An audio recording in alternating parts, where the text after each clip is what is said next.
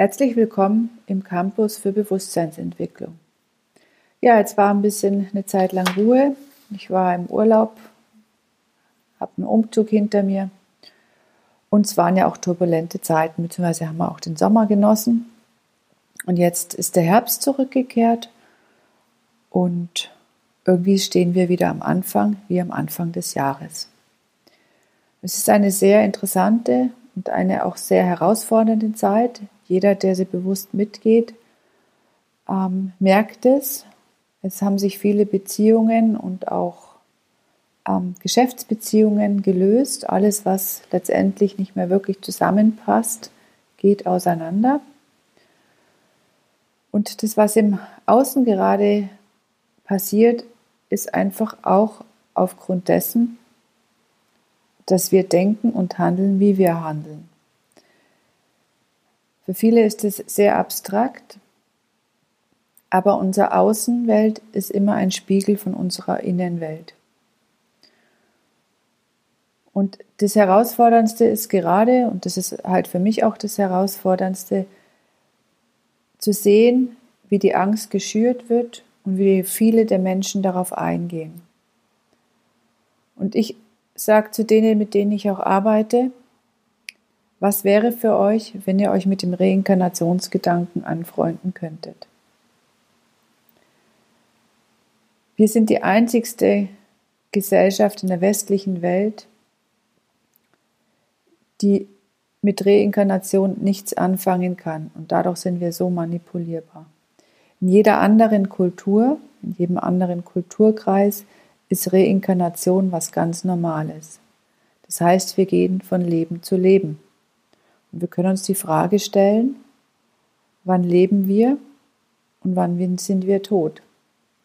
Dazu braucht es natürlich ein bisschen Hintergrundwissen, aber es braucht einfach so dieses Gefühl zu sagen, weshalb habe ich dafür einen Widerstand? Wenn ich keinen habe, und ich sage, ja doch, das ist für mich eine Selbstverständlichkeit, dann habe ich wahrscheinlich auch keine Angst und lasse mich nicht manipulieren, weil dann weiß ich, dass ich nur eine gewisse Zeit hier auf Erden bin, meinen Auftrag erfüllt habe und dann einfach einen Schritt weitergehe. Das ist aber für viele Menschen draußen jetzt, gerade in der heutigen Zeit, nicht der Fall. Wenn wir an den Reinkarnationsgedanken denken, ist es ja nicht nur unser mit dem Tod, mit dem wir uns beschäftigen, sondern ist ja auch gleichzeitig, dass ich sage, ja, wenn ich wieder zurück auf die Erde komme, dann möchte ich eine andere Erde vorfinden. Das heißt, auch unsere ganzen Umweltproblematiken würden wir ganz anders angehen. Wir würden vielleicht auch ein anderes Wirtschaftssystem mit aufbauen, auch nicht mit diesem Zinseszinsgeschäft, die ja auch nur einen gewissen Teil von äh, die Menschen auch reich macht und die anderen eben immer ärmer. Da muss ich noch nicht mal viel Hintergrundwissen von den ganzen Dingen haben. Einfach nur, wenn jeder für sich entscheidet, ja, Reinkarnation ist für mich real, ich komme wieder. Und dem handle ich entsprechend. Also ich gebe jeden Tag mein Bestes und schätze und achte die Natur, die Tiere, alles um mich herum, natürlich auch die Menschen. dann hört vielleicht auch die innere Spaltung auf und ich habe ja auch dann keine Angst mehr. Ich kann mir oder ich werde weniger in die Angst getrieben. Und wenn man dann für sich aber auch nochmal entschließt zu sagen, ja, okay, ich gehe jetzt noch eine Ebene weiter und ich nehme mich mal ganz raus aus diesem ganzen Hype, was so um uns rum ist, weil im Urlaub nehmen wir das sehr häufig, da schaffen wir es mal zwei Wochen vielleicht ohne Nachrichten und merken auch, die Welt hat sich ja gar nicht so wirklich weitergedreht. Und wenn wir jetzt die Nachrichten einschalten und im ähm, März, April hören wir immer noch das Gleiche. Das heißt, da hat sich irgendwie nichts weiter verändert. Die Welt hat sich zwar weiterentwickelt, aber unsere Politiker im Außen ist alles stehen geblieben. Zurück auf Los, fangen wir wieder von vorne an. Das hat nichts mit Entwicklung zu tun und das hat nichts mit wirklich besonnenen Reaktionen zu tun. Und es hat auch ganz und gar nichts mit Weisheit zu tun. Ich habe gestern ein Interview gehört mit einem Arzt und der hat gesagt, unsere Medizin ist zu maschinenhaft. Wir betrachten den Menschen als Maschine. Genau das ist es. Wenn wir den Menschen als Ganzes betrachten, als Ganzheit, als ganzheitliches Wesen, dann würden wir viele Dinge ganz, ganz anders machen.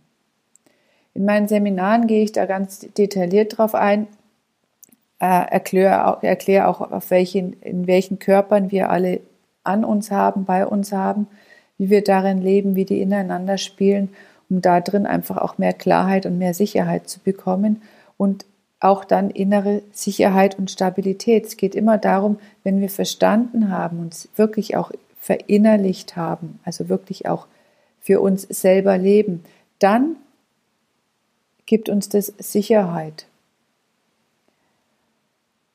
Und ein Wissenschaftler hat mal gesagt, es war der Herr Warnke, Glaube ist körpereigenes Wissen. Was könnte er damit gemeint haben? Das kann ja jeder für sich selber auch da mal nachvollziehen oder in der Meditation mitnehmen. Glaube ist körpereigenes Wissen. Für mich ist es dieses Wissen, wo ich felsenfest davon überzeugt bin, ja, das ist stimmig, das ist richtig. Woher kommt es? In meinen Augen kommt es von dem höheren Selbst. Da ist diese Selbstsicherheit von unserem eigentlichen Ich. Nicht von unserem Ego, von, sondern von unserem höheren Selbst. Und so ist es für mich, das ist nicht das, was in unserem physischen Körper drin ist, sondern das ist tatsächlich das Wissen zu sagen, ja, das ist der Zugang quasi nach oben und ja, das ist stimmig, das fühlt sich gut an, das fühlt sich lebendig an. Und genau das ist, worauf es ankommt. Das heißt, ich brauche einmal ein Wissen, das ist Bewusstseinsentwicklung.